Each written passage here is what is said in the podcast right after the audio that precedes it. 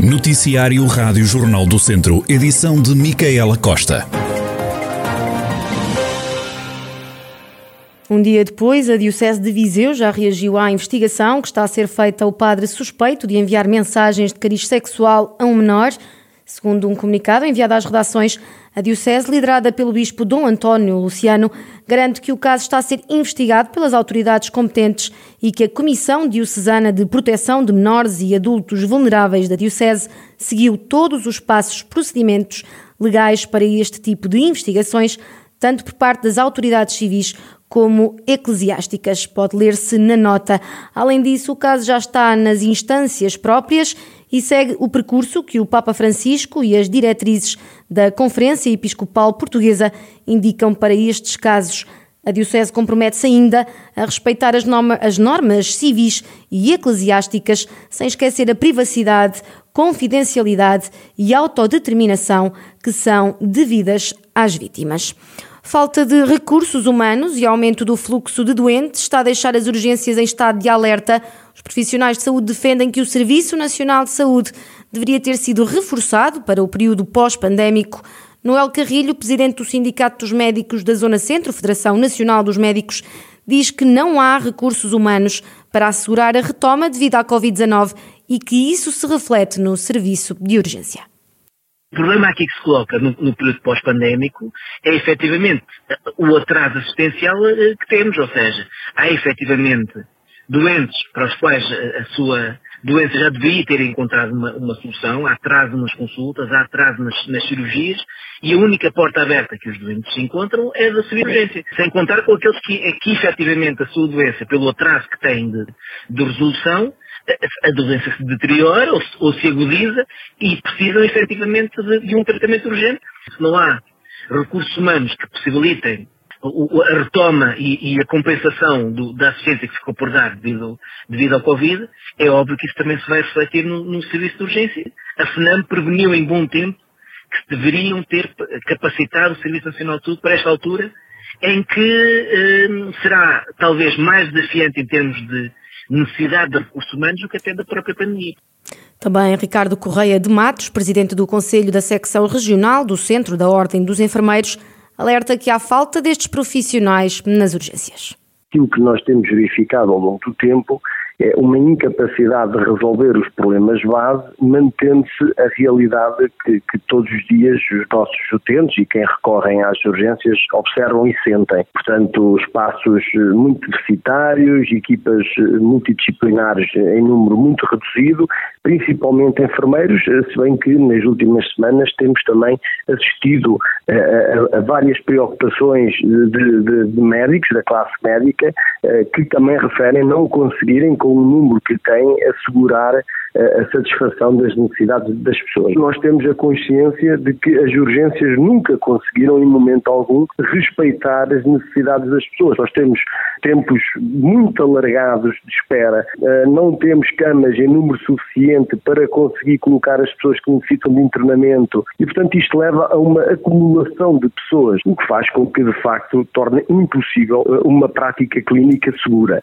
Ricardo Correia de Matos, da secção regional do Centro da Ordem dos Enfermeiros, disse ainda que já agendou uma reunião para a próxima segunda-feira com os enfermeiros diretores das unidades da região Centro, com o objetivo de arranjar soluções para a situação atual das urgências hospitalares. A Rádio Jornal do Centro entrou em contacto com o Centro Hospitalar Tondela Viseu, que não prestou declarações. A PSP deteve três homens e duas mulheres com idades entre os 27 e os 69 anos, suspeitos de assaltarem bombas de gasolina, restaurantes e cafés, e cafés por todo o país. Segundo fonte da GNR de Viseu, um dos indivíduos residia no Conselho de Sinfães, uma localidade onde também chegaram a atuar. A PSP, em colaboração com a GNR, chegou a fazer uma busca domiciliária em Sinfães, à residência do indivíduo, no total foram feitas 15 buscas, apreendidos 11 mil euros, centenas de raspadinhas, armas de fogo de elevado calibre, um cofre, material usado nos assaltos e cerca de 400 maços de tabaco. O deputado do PS na Assembleia da República, João Azevedo, garante que há dois projetos para a região de Viseu que estão consolidados no Orçamento de Estado, documento que entrou agora na fase de discussão. Vai uh uh, clarificado neste documento orçamental uh, a questão do centro ambulatório de radioterapia do Centro Hospitalar Tondela Viseu e também do IP3. Ou seja, duas notas fundamentais.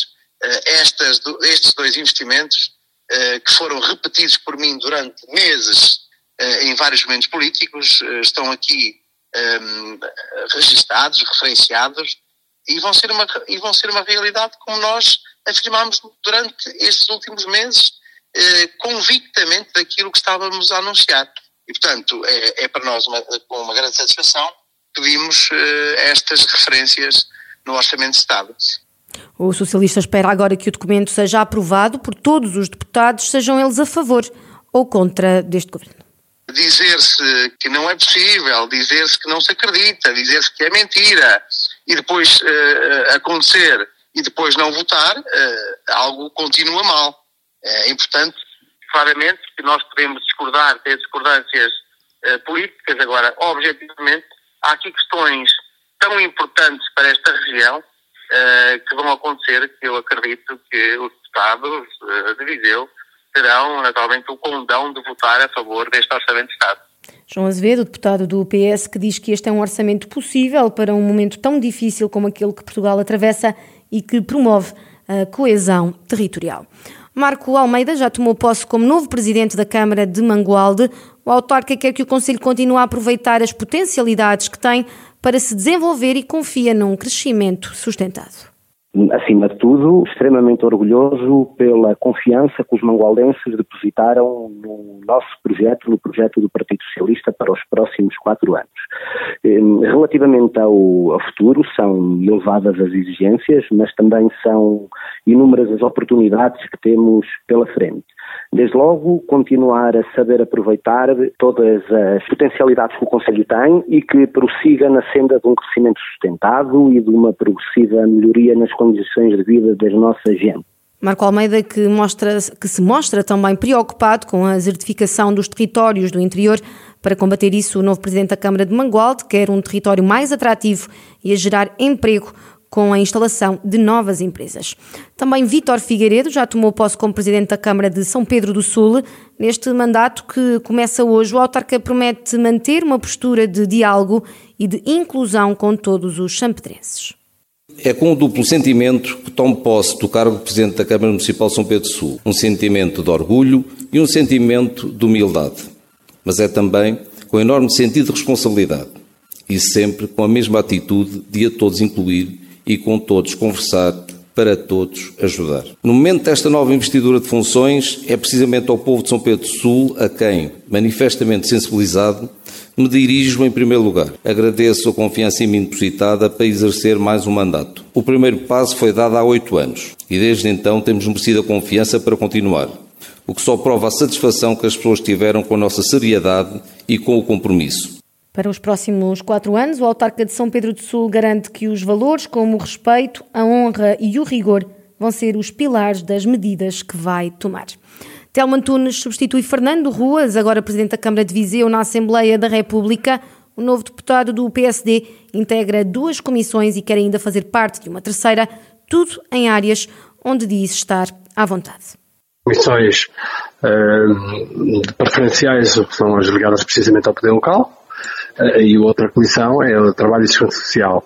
Pretendo também entrar eh, na Comissão de Economia, Inovação e Habitação, porque são áreas também que eu manifesto interesse, tendo em conta também a minha experiência eh, enquanto consultor de empresas dos últimos anos e, portanto, também é uma área que, que me interessa também do ponto de vista de saber o que é que são as as, as estratégias, as decisões do Parlamento e do Governo relativamente às matérias da, da economia e, e das empresas. O social-democrata, que já foi presidente da Câmara e diretor da Segurança Social, diz que o poder local vai ser a sua causa no Parlamento.